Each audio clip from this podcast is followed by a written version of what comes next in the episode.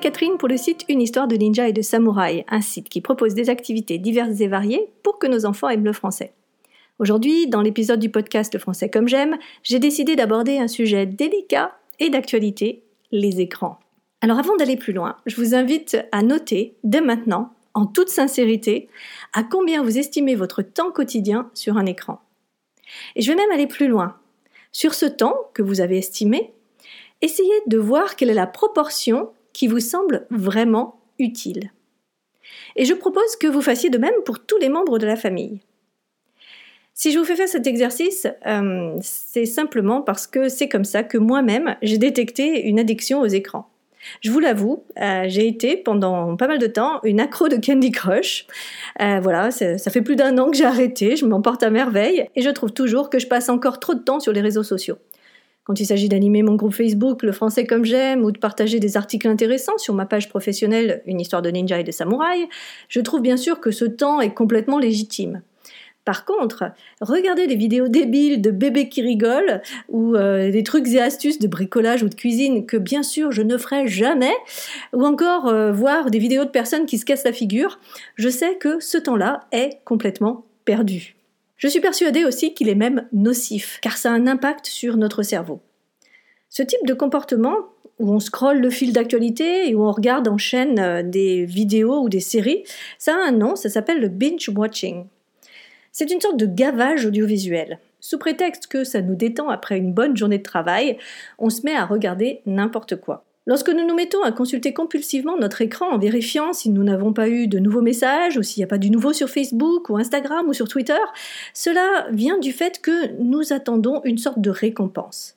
Le nouvel email, le nouveau post. Et il a été prouvé que le fait de consulter ainsi ces mails ou les fils d'actualité des réseaux sociaux tenait du même processus psychologique que celui des machines à sous. Et oui, on essaye, ça ne marche pas, mais tant qu'on a la certitude qu'on a une petite chance, eh bien, on recommence. C'est une réelle addiction. Un reportage télévisé disait même que cette addiction avait les mêmes conséquences que celle de l'héroïne. Comme avec cette drogue, les personnes euh, ressentaient le manque, étaient plus impulsives et en venaient à être agressives. Donc sans vouloir être alarmiste, je trouve qu'il est important d'en prendre conscience. La majeure partie des applications est basée sur ce principe. Les stories actuelles, je ne sais pas si vous connaissez le système de stories dans Instagram et dans Facebook, je trouve que les stories, c'est ce qu'il y a de pire. L'information ne restant que 24 heures, nous avons toujours peur de rater quelque chose. Alors qu'est-ce qu'on fait? Eh bien, on consulte encore plus souvent. L'idée est simple, nous faire rester le plus longtemps possible afin de rentabiliser la publicité par les liens sponsorisés, par la publicité qui interrompt les, les vidéos, etc. Par ailleurs, les écrans sont des perturbateurs de notre vie quotidienne. Outre cette envie de savoir, de ce manque euh, qui nous fait vérifier une fois, euh, juste une autre fois, il y a aussi toutes les notifications qui nous dérangent. Même si nous décidons de ne pas en prendre compte, de ne pas répondre, cette sonnerie, ce petit ding, nous mettra la puce à l'oreille. Et l'information que vous avez un nouveau message parasite alors vos pensées. Et si nous rations quelque chose, n'est-ce pas? C'est ainsi que nous perdons en efficacité et en concentration. Et quand c'est régulier, nous perdons petit à petit cette capacité. On se concentre de plus en plus difficilement. Ça fait peur, hein Alors d'après une étude de médiamétrie sortie en février 2019, les 11-14 ans passent déjà 1h26 par jour sur les écrans.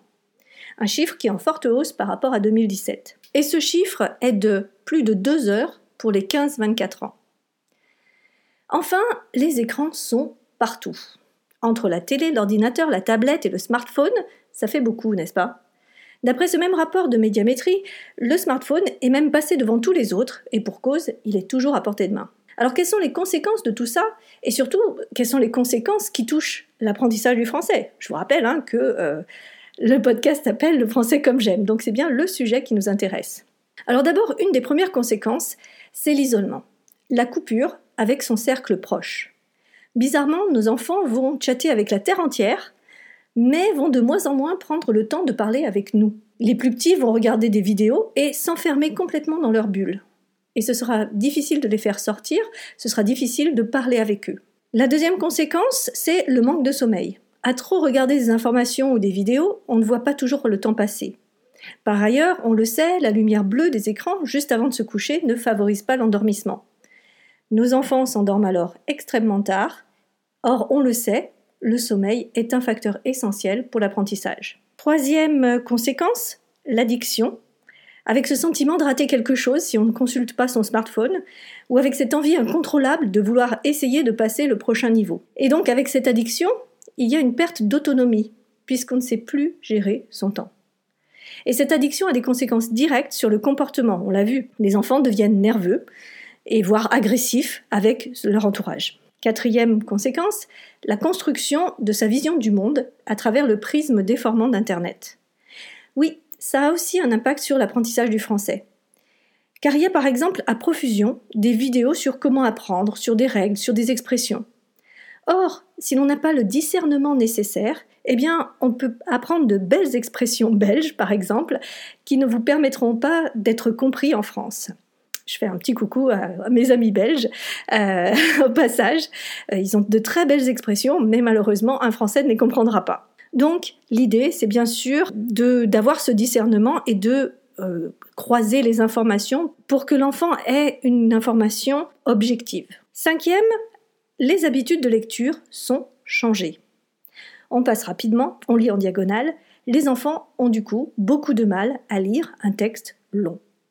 J'ai remarqué aussi qu'ils faisaient beaucoup de contresens du fait qu'ils balayent plutôt que de lire vraiment tous les mots. Et puis, bien sûr, on remarque que le temps d'écran concurrence le temps de lecture, et résultat, les enfants lisent moins. Enfin, et c'est le plus inquiétant, en septembre 2018, une étude menée par des chercheurs canadiens sur environ 4500 enfants américains de 8 à 11 ans constate que les enfants passant plus de deux heures par jour sur un écran ont de moins bonnes capacités cognitives. En d'autres termes, ces enfants ont plus de difficultés, entre autres, à apprendre.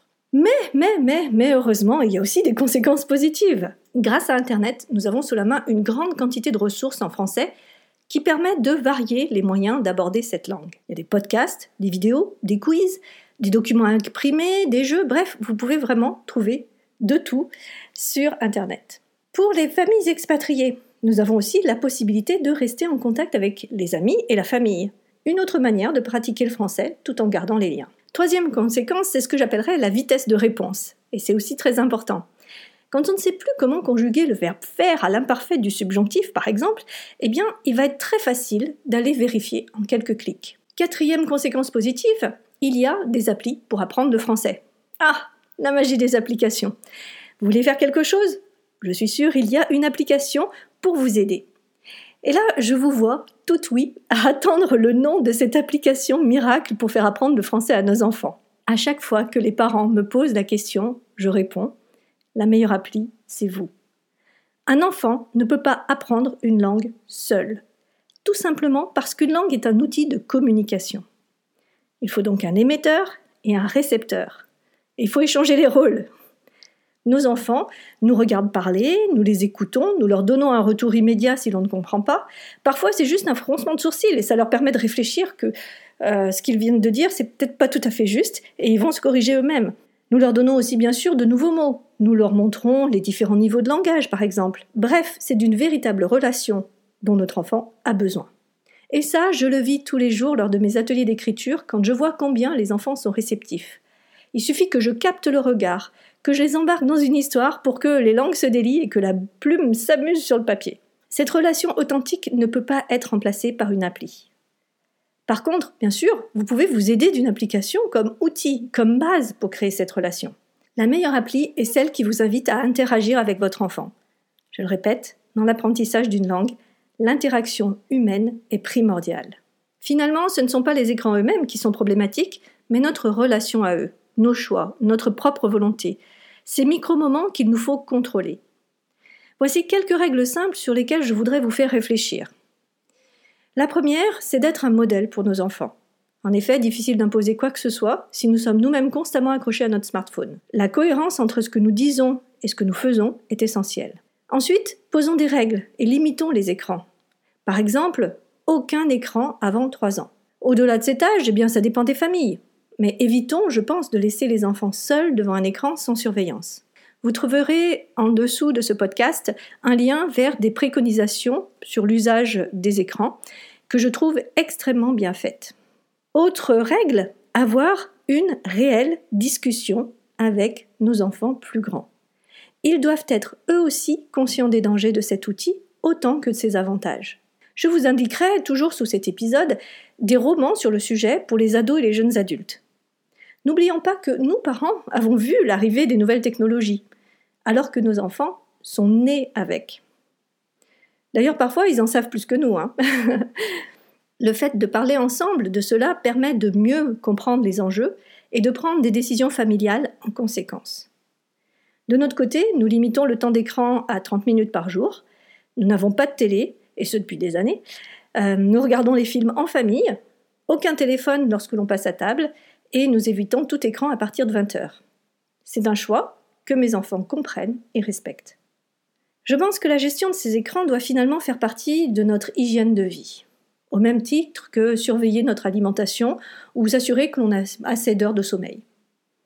Et le plus important me paraît de limiter la connexion Internet pour créer plus de connexions humaines cette fois. Et vous, comment ça se passe chez vous? Est-ce difficile de négocier les temps sur les écrans? Euh, Que pensez-vous des dangers de cette nouvelle technologie? Que pensez-vous de ses avantages? Avez-vous des expériences à nous partager? Je vous invite vraiment à laisser un commentaire. J'y réponds systématiquement. Cet épisode est terminé et je vais me permettre de faire une pause estivale. N'oubliez pas que si vos enfants souhaitent pratiquer le français à l'écrit, je leur propose le kit vacances des petits défis, téléchargeable sur le site. Il est disponible jusqu'à début septembre. Il offre des défis d'écriture très variés et permet à l'enfant de développer son expression. Il est idéal pour les 8-12 ans. Il donne aussi des pistes de réflexion sur l'apprentissage. J'ai ajouté aussi, en bonus, des vidéos de 2 minutes seulement, hein, on limite le temps sur l'écran, hein, des vidéos donc sur les erreurs les plus courantes en français. Et enfin, il y a une surprise, mais là, je ne peux pas vous en dire plus, il faut acheter le kit pour savoir. Je sais, je suis cruelle. Si vous vous ennuyez de moi, si si, je sais, je vais terriblement vous manquer, euh, je vous invite à me suivre sur Instagram et sur Facebook. J'y poste de l'information utile, entre autres mes lectures de littérature jeunesse, pour vous donner des pistes pour vos enfants, des articles qui me semblent pertinents, et encore et toujours mes fameux jeux à la noix du vendredi pour écrire en famille. Dans tous les cas, ce podcast revient fin août. D'ici là, je vous souhaite un bel été, de belles vacances, et je vous dis à bientôt pour la suite des aventures. Bye bye